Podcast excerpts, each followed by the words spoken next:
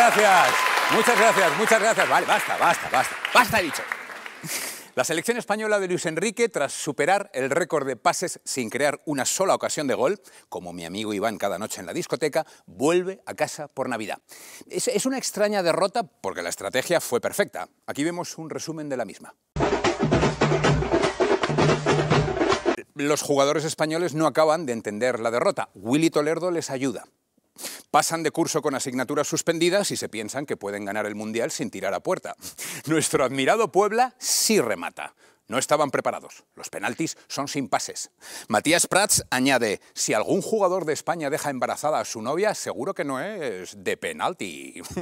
Radio Televisión Española, la tele de todos, demuestra ser también la de ellos. Nuestros vecinos han sido el mejor rival ante el que podía haber caído la roja. Hombre, a ver, yo hubiera preferido perder contra Portugal, que es más vecino todavía, o no sé, contra Argentina, que hablan igual que nosotros, o incluso ante Brasil en la final. Pero en fin, oye, ¿qué sabré yo? En la sede del PSOE se vivió intensamente el partido. Teníamos un reportaje de las celebraciones de los aficionados marroquíes en las calles españolas, pero nuestra colaboradora tuvo un problemilla técnico y no podemos ofrecérselo. Afortunadamente quedan, eso sí, algunas fotos de los aficionados en la grada del estadio. Como dice Cristian Campos, quien no se consuela es porque no quiere, hemos esquivado el cruce con Francia, Brasil, Holanda, Croacia, Argentina, Inglaterra y Portugal. Como decíamos, dentro de poco llega la Navidad y yo ya sé a quién le voy a encargar que organice la Nochebuena para evitar conflictos familiares. A la Unión Europea. No porque sean buenos mediadores, sino porque como les salga igual de bien que su fiesta del metaverso, triunfo. La Unión Europea se gasta 400.000 euros en organizar una fiesta en el metaverso a la que acuden, ojo, seis personas. 400.000 euros por organizar una fiesta a la que solo acuden seis personas. ¡Un chollo! Todo dinero es poco con tal de ahorrarme una nochebuena con mi cuñado. La Unión Europea quería atraer a lo que hoy llamamos jóvenes, entre 18 y 35 años. Antes lo llamábamos entre el servicio militar y los casados con tres hijos adolescentes. Como les decía, esta fiesta era para jóvenes usuarios de TikTok e Instagram que no muestran interés alguno por la Unión Europea. Como les importa un carajo la Unión Europea en el mundo real, ellos pensaron atraerles con el mundo virtual, un metaverso playero. Con ese plan, ¿qué podría salir mal? Pues todo. 400.000 euros, repito, gastados en una fiesta para seis personas. 70.000 por barba. No se veía algo así desde tiempos de Pocholo. Ibai te hace un vídeo y lo ven jóvenes de 18 a 35, niños de 0 a 17 y los abuelos de más de 36. En fin, 400.000 euros perdidos. Ay, como lo que costó el doblaje de la película Avatar en catalán. Para esa versión se han vendido cero entradas, cero patatero. Es una vergüenza. Habrá que hacer algo. En el metaverso nacionalista se están dejando dinero a base de anuncios en televisiones, televisiones de las suyas, periódicos, entrevistas, prohibiciones. Y los ciudadanos ni caso. Le das a la gente libertad de elección y se lanzan al libertinaje, todos al español. ¡Qué vergüenza! Habría que prohibirlo. Bueno, habría que prohibirlo más. Quien quiera ver películas en español, que se vaya a Perpiñán el Ayuntamiento de Tarragona, sin ir más lejos, colocó un, un cartel en español, pero tras recibir multitud de quejas, pide disculpas avergonzado. Menos mal. ¡Qué horror! Hay que ir con mucho cuidado. Los críos comienzan viendo Avatar en español y luego quieren colgar banderas para animar a la selección española. Hablan español en el recreo y pueden acabar votando a un partido constitucionalista. Ay, si las pelis estuvieran dobladas solo al catalán, esos mismos niños animarían a los patriotas que han llegado más lejos los que corrieron lo suficiente para que la policía no pudiera detenerlos, o los que no fueron tan rápidos. Toda esta tropa batió un récord de goles metidos a sus propios votantes. Mucho tiquitaca y al final nada. Por cierto, Lambán, el socialista centrado, disculpen que me dé la risa, se une a Asturias y Subable y abre otro camino. El conocimiento del catalán y el aragonés podrá ser valorado para acceder a la administración pública. Oye, estupendo, nos va a quedar una España magnífica. Clara Ponsatí, una clásica ya de este programa, que huyó de España como una rata almizclera para no entrar en la cárcel, pide a los jóvenes que vayan a prisión porque es la única forma de conseguir la independencia. Qué lista, Clarita. La verdad es que tiene razón. Hoy en día, ir a la cárcel es la única forma que tienen los jóvenes para independizarse. Cancelan la versión feminista de Piratas del Caribe. Margot Robbie iba a protagonizarla, pero claro, sin Jack Sparrow, sin la Perla Negra, sin el holandés errante, sin el Kraken, vamos, eso no es Piratas del Caribe, como mucho eso era Piratas del Hacendado, o vamos a pasarlo pirata, tía. Seguro que todos recordarán una peli feminista de piratas que se llamaba La Isla de las Cabezas Cortadas, protagonizada por Gina Davis. Nunca un título fue tan revelador. Peor recaudación de la historia. Fracasó en taquilla e hizo quebrar al estudio que la rodó. Ni las tías fueron a verla. Esto no lo habíamos visto desde que le dieron un papel protagonista a Garzón en Izquierda Unida. Esta semana Carmen Calvo entregó un premio que lleva su nombre. Sí, bueno, no nos referimos al nombre que le puso la gente de Podemos. ¿eh? No era un Calvini, era un Carmen Calvo con denominación de origen, hasta arriba de rebrotes. Entrega el premio Carmen Calvo y lo recoge Carmen Calvo. Puntuación para la oposición de ascenso en la Policía Municipal de Bilbao. Un punto por grado, dos por máster o licenciatura, tres por doctorado y 21 por el euskera. Bueno, yo lo entiendo perfectamente. Es más fácil sacarse una carrera, un máster y un doctorado que aprender euskera. Así les va a los estudiantes de Euskadi. Tienen el doble de recursos, pero están a la cola de España. Una de dos. O el euskera es más difícil o los vascos son muy burros. Vídeo de entrevista a una pija en Qatar. Bueno, ¿y Japón qué? ¿Cómo lo ves? ¿Jamón?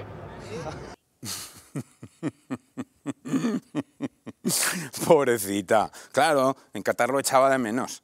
La alcaldesa socialista de París se planta en Kiev y suelta un discurso a su alcalde, cercado por el invierno y por las bombas rusas, sobre la importancia que tendrá la bicicleta en la futura reconstrucción de su ciudad. La cara del alcalde, exboxeador de peso pesado, es un poema. Debe pensar que los europeos somos una pandilla de gilipollas está en lo cierto. A la señora Hidalgo le faltó venderle las bondades del método de desplazamiento de su ciudad natal, San Fernando, unos ratitos a pie y otros andando.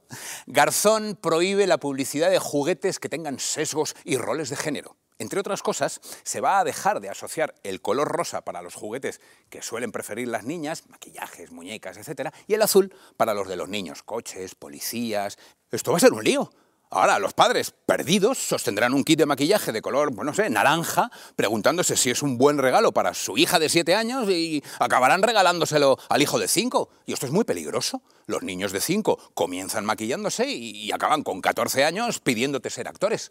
No sé cómo acababan nuestras abuelas de costureras y los abuelos de mecánicos si en sus tiempos no había juguetes. Por cierto, Garzón acaba de darse un garbeo por Colombia para hablar de consumo. De coca, supongo. ¿Qué es más venenoso para el ser humano? ¿La cocaína o el carbón o el petróleo? Atención. El PSOE alerta sobre los cuñados de derechas con consejos sobre cómo trolearlos y que no te amarguen la cena. Las redes les han recordado inmediatamente quiénes son los cuñados de los socialistas. José María Nieto recuerda, tú eres el cuñado de tu cuñado. Mm, mensaje a los que se pasan de listos. ¡Pam! Una clásica ya en este programa. Hay que decirle a los violadores que dejen de violar.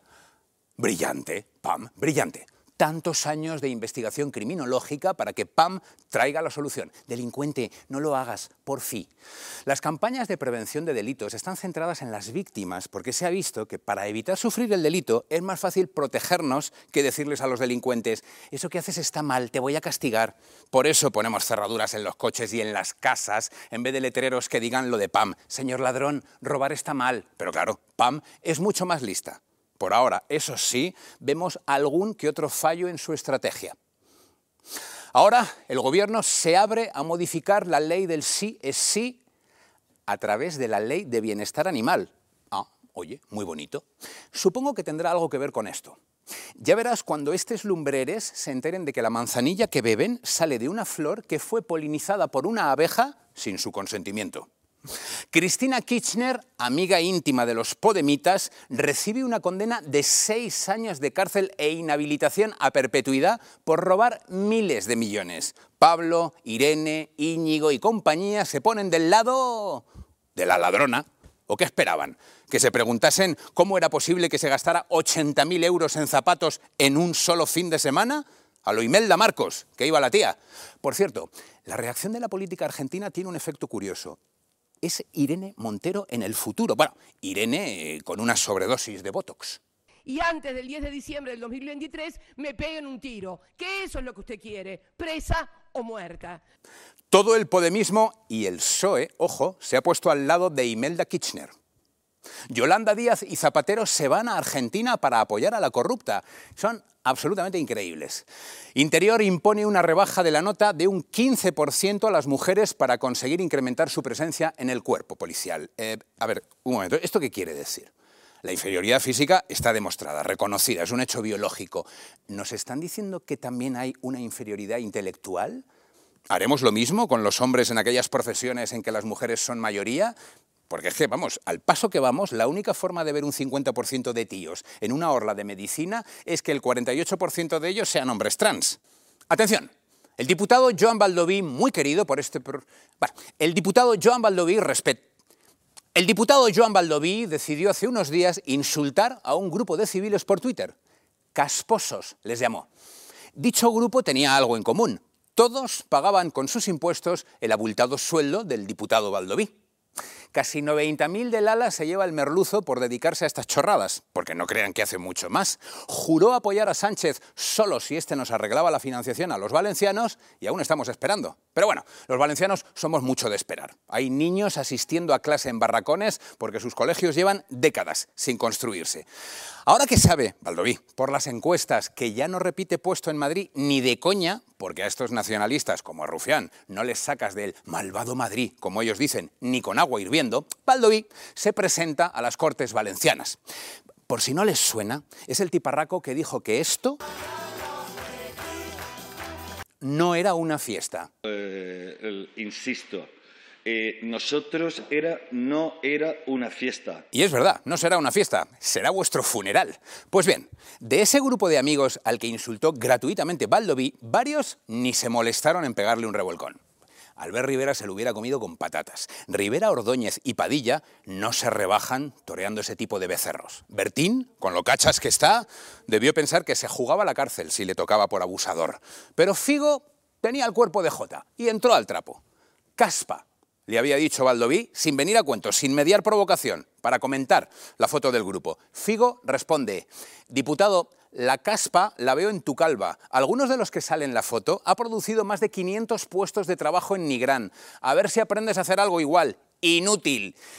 Claro, cualquiera se habría metido bajo tierra tras semejante respuesta. Pero Valdoví, que no es muy listo, debe ser masoca y usar esos artilugios como los que sacaba en su publicidad valenciaga.